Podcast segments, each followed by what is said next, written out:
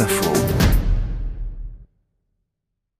Vélo, parce que les ventes, les réparations et même les cours de vélo ont explosé après le confinement. J'irai au travail en vélo, donc euh, Julien roule avec un vélo tout neuf. Le vélo pourrait bien devenir le mode. Les vélos électriques et les vélos cargo. Le vélo, Du euh, vélo. vélo. Électrique ou pas, utiliser un vélo comme mode de transport n'est plus marginal. Les pistes cyclables sont un véritable enjeu politique. Le vélo, c'est vraiment euh, l'un des symboles du monde d'après. Mais toujours en utilisant eh bien, le mot d'avant, Mariette Darigrand. Oui, Marina, en latin, on a velox, c'est vraiment l'ancêtre de vélo, mais c'était pas encore un nom, c'était un adjectif.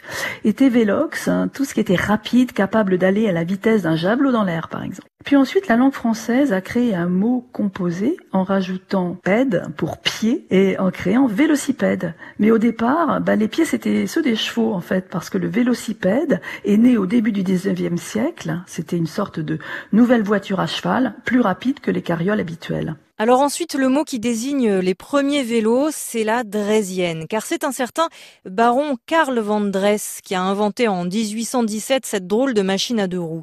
Mais le mot n'a pas tenu. Non, le français a plutôt été cherché du côté de l'anglais, bicycle, deux cycles.